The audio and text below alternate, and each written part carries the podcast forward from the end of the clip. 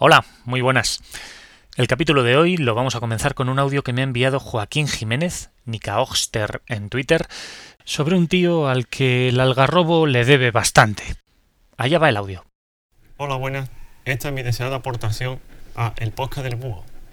Seguramente de pequeños nos han intentado atemorizar con el coco, el hombre del saco o con la llegada del que voy a tratar de resumir su vida, el tío Camuña. Su nombre real era Francisco Sánchez Fernández y nació en Camuña, Toledo. En el año 1808 vivía felizmente con su mujer, sus seis hijos y con su hermano Juan Pedro, por el cual sentía verdadera devoción. Su vida cambió totalmente con la invasión de las tropas napoleónicas. Entonces fue cuando asesinaron a un concejal afrancesado y Juan Pedro fue capturado por los franceses y colgado de una de las aspas del molino viejo, molino el cual aún se conserva. Según los historiadores, los franceses prometieron a Juan Pedro que conservaría la vida si se entregaba, pasto que no cumplieron, e hizo que su hermano Francisco montara en cólera. Para mal peor, se le muere el hijo menor, y las tropas francesas evitan que tenga un entierro digno. Y aquí comienza la pesadilla del tío Camuña. El tío Camuñas organizó una cuadrilla de unos 30 hombres, hábiles con las armas y los caballos, que acabaron diezmando a todas las tropas francesas por toda la Castilla-La Mancha. Sus daños eran tales que las tropas francesas gritaban horrorizados ¡Que viene el tío Camuña! cuando actuaban. Actualmente se puede ver un busto dedicado a Francisco Sánchez, en Camuña. Muchísimas gracias Joaquín por currarte esta curiosa anécdota. Y sed todos bienvenidos al capítulo LX del podcast del búho.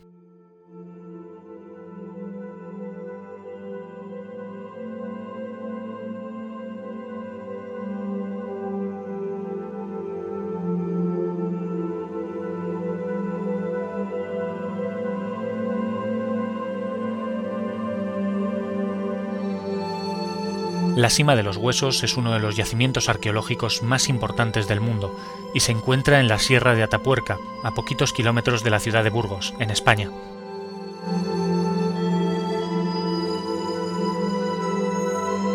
La calidad y la cantidad de los fósiles encontrados en esta cima de los huesos han permitido descubrir muchísimas cosas sobre nuestros antepasados, o quizá primos que eran los Homo heidelbergensis, una especie de pre-neandertales de la que ahora conocemos sus más íntimos secretos gracias a este prolífico yacimiento de la cima de los huesos.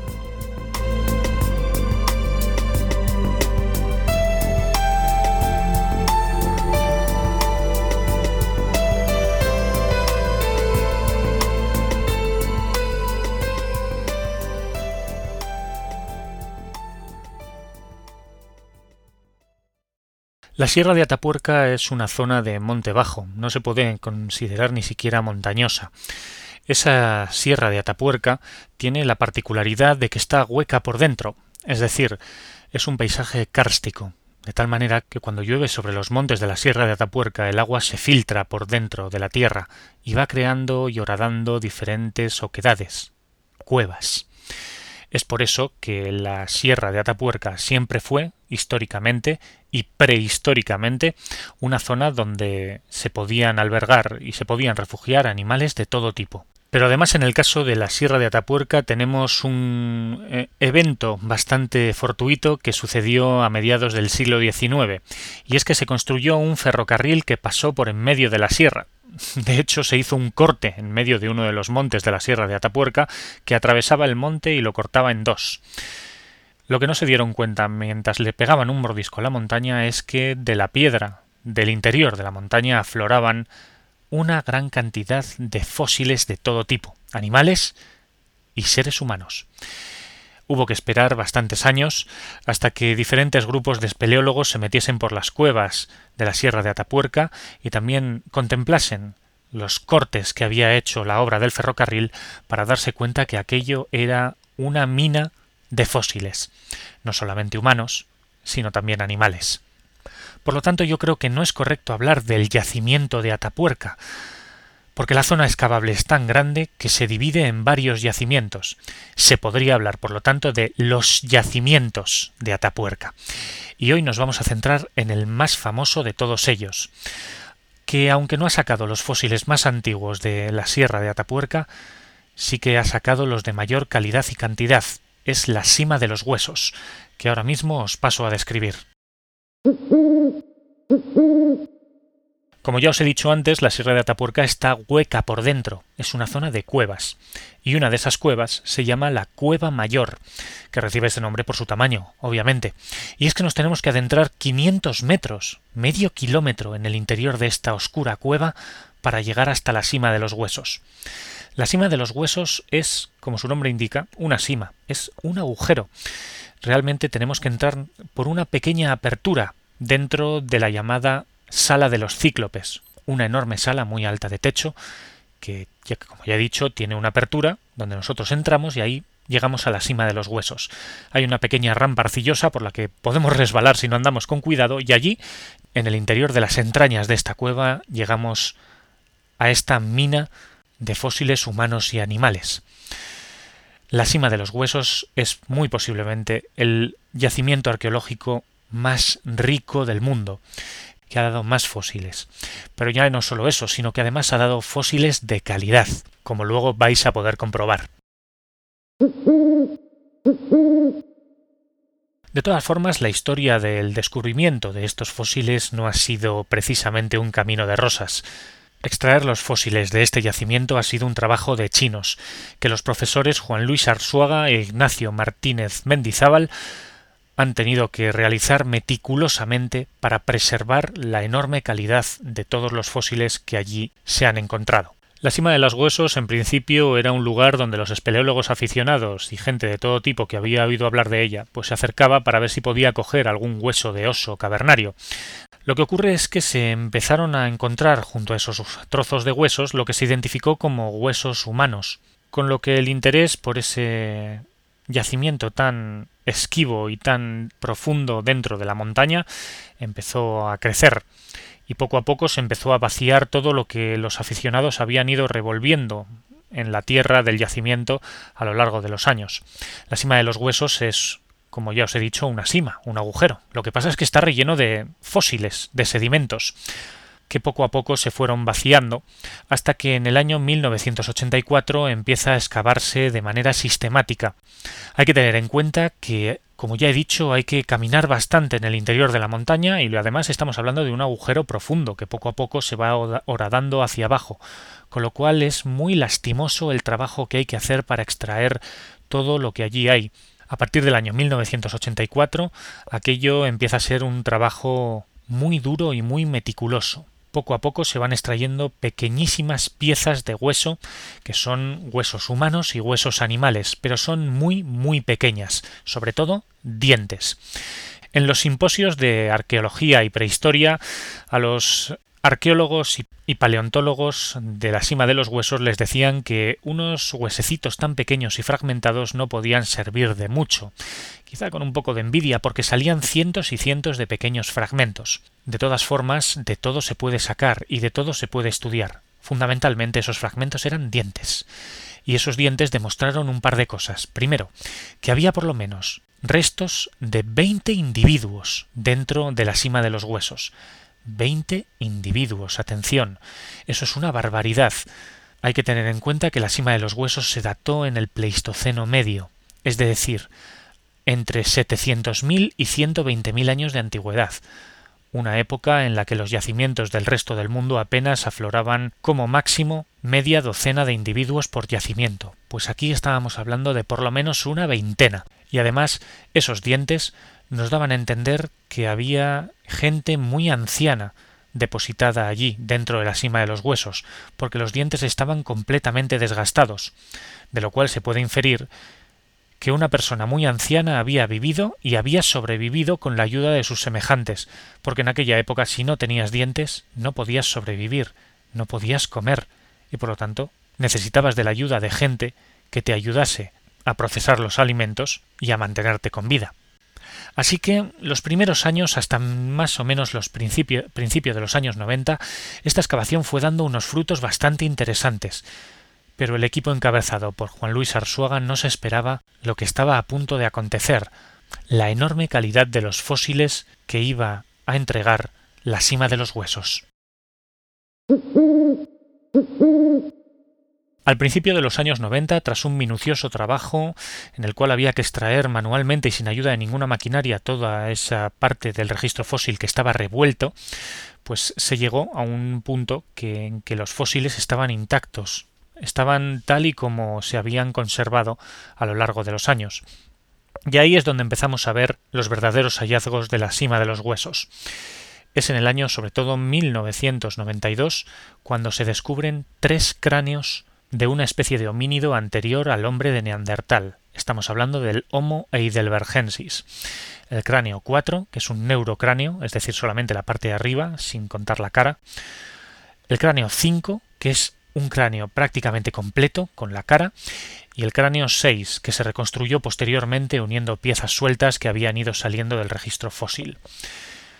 Curiosamente les fueron poniendo apodos a los diferentes cráneos. El cráneo 4 recibió el nombre de Agamenón, el cráneo 5 recibió el nombre de Miguelón y el cráneo 6 recibió el nombre de Rui. Pues bien, este cráneo 5, el que os he dicho que está bastante completo, es el cráneo fósil más completo de la historia, es decir, no se ha encontrado ningún otro cráneo de homínido tan completo como este. Prácticamente le falta un trocito muy pequeño de la cara y otro de la parte superior del cráneo. Además, este cráneo 5, Miguelón, presenta una curiosa deformidad en el lado izquierdo de la cara. Parece que debió sufrir alguna especie de hinchazón ósea debido a alguna infección. Pero el caso es que en 1992 solamente en esta campaña se habían descubierto tres cráneos que ya ponían patas arriba todos los yacimientos comparables de la misma época se identificaron como Homo heidelbergensis, como ya he dicho, pre-neandertales, y nos ayudaron a conocer un montón de datos que hoy conservamos sobre esta especie. Obviamente, después de este gran hallazgo, se siguió excavando meticulosamente, sin prisa pero sin pausa, en busca de otros nuevos descubrimientos, entre los cuales se destaca la pelvis de Homo heidelbergensis que se encuentra en el año 94. Un año 94 muy importante para los yacimientos de la Sierra de Atapuerca, porque también en la trinchera creada por el ferrocarril, en el llamado yacimiento de Gran Dolina, se encuentran los primeros fósiles de Homo antecesor, en lo que viene a ser el ser humano más antiguo que se conserva en Europa. Pero bueno, estamos hablando de la cima de los huesos, y el mismo año que se descubre el Homo antecesor, también se descubre a Elvis. Elvis, que es el nombre que recibe una pelvis completa. En toda la historia de la arqueología y paleontología nunca jamás se había descubierto una pelvis tan completa como esta, y es esencial además el hueso de la pelvis, la cadera, porque nos habla de cómo funcionaba el bipedismo, de cómo de robustos eran estos personajes de hace 500.000 años, y sobre todo de cómo eran capaces de parir sus crías esta especie de homínido. Tras varios años de excavación queda el estudio, y en el estudio se han podido contabilizar una treintena de individuos extraídos de la cima de los huesos. Los 30 individuos pertenecen a la especie Homo heidelbergensis y se ha podido hacer todo un estudio de población de todos ellos. Se ha podido conocer un montón de cosas de la vida hace 500.000 años, de estos homínidos preneandertales. Se ha podido estipular una media de altura que iba entre el metro setenta y el metro setenta y cinco y los 95 kilos de peso. Atención, estamos hablando por lo tanto de unos homínidos que tenían más o menos nuestra altura, pero que eran mucho más fuertes que nosotros. La edad de estos 30 individuos es en su mayoría adolescente, entre los 13 y 17 años. Solamente tres individuos superan la treintena de años, en lo que podemos suponer entonces que se trata de vejez. Tener 30 años en esta época tenía que ser símbolo de ser muy anciano y de padecer graves dolores, sobre todo en la dentadura. No obstante, hemos podido observar que pese a que las dentaduras están muy desgastadas, no sufrían caries. Utilizaban palillos, además, para lavarse los dientes, y además se ha podido distinguir el sexo de 18 de los 30 individuos. La mitad de esos 18 individuos eran mujeres. Por otro lado, una de las cosas que hemos podido aprender es que su sociedad tenía que ser compleja, sobre todo porque hemos podido descubrir que el desarrollo físico de estos individuos empezaba a partir de los cinco años de edad. La niñez terminaba a los cinco años, En los actuales chimpancés la niñez termina a los tres años, con lo cual tenéis que pensar que un niño, al ser niño durante cinco años, necesitaba de la ayuda de una comunidad social muy arraigada. Por lo tanto, los grupos humanos tenían que ser ciertamente algo más complejos, si los comparamos con los actuales grandes simios. Y he de decir que me estoy dejando el hallazgo más interesante para el final. Sí, más que interesante podríamos decir que es el hallazgo más enigmático de la cima de los huesos, porque en 1998 se descubre el único utensilio de piedra depositado en la cima de los huesos. Estamos hablando de un bifaz, un hacha de piedra, que los imaginativos paleontólogos de la cima de los huesos bautizaron como Excalibur. Pero lo curioso de este bifaz, que es el único utensilio de piedra y el único utensilio que se conserva de la cima de los huesos, es que nunca fue utilizado. El bifaz, que es bastante grande, es como la palma de una mano, no tiene marcas de uso, es decir, que fue tallado y luego arrojado en el interior de la cima, en lo que se ha dado en interpretar como la primera acción simbólica de la que tenemos noticia. Es todo un misterio y es bastante discutible.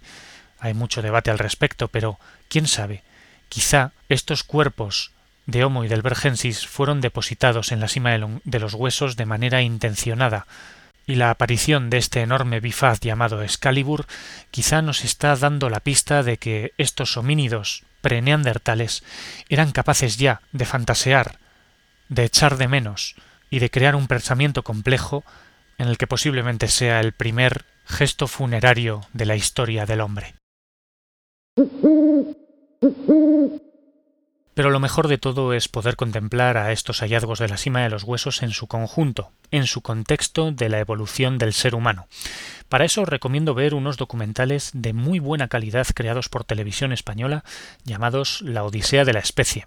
Os recomiendo verlos porque son entretenidísimos y porque además nos permite ver con cierta perspectiva la importancia de la cima de los huesos la cual, aunque es mencionada de manera bastante superficial, nos permite coger bastante perspectiva y poder establecer una relación entre los Homo heidelbergensis y el resto de homínidos que han existido en la historia, nosotros incluidos, porque parece ser que los Homo heidelbergensis no eran antepasados nuestros, eran quizá antepasados de los neandertales pero no cabe duda que una población similar a la de los Homo heidelbergensis vivió en África a la vez que ellos, y acabó desembocando en lo que hoy conocemos como Homo sapiens. No obstante, la importancia de la cima de los huesos es capital para poder entender cómo los grupos humanos prehistóricos anteriores a nosotros vivían, se comportaban y conseguían sobrevivir para llevar a la humanidad a lo que hoy en día ha conseguido ser.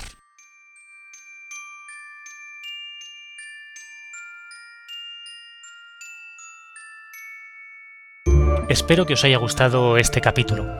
Me apasiona la prehistoria y no puedo evitar de vez en cuando grabar un capítulo que a lo mejor no hace honor, como me han dicho en Facebook, al título del podcast. Pero la prehistoria también es nuestra historia, aunque no tengamos ningún testimonio directo de ella.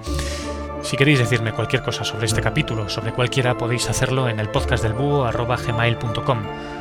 en el grupo de Facebook, el podcast del búho Historia y Mitología, o en Twitter, arroba podcast del búho. Quiero dar las gracias a Joaquín Jiménez, Nika Oxter en Twitter, por enviarme la anécdota interesantísima y graciosísima del tío Camuñas.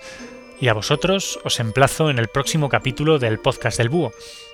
Nos vemos en el siguiente. Un saludo.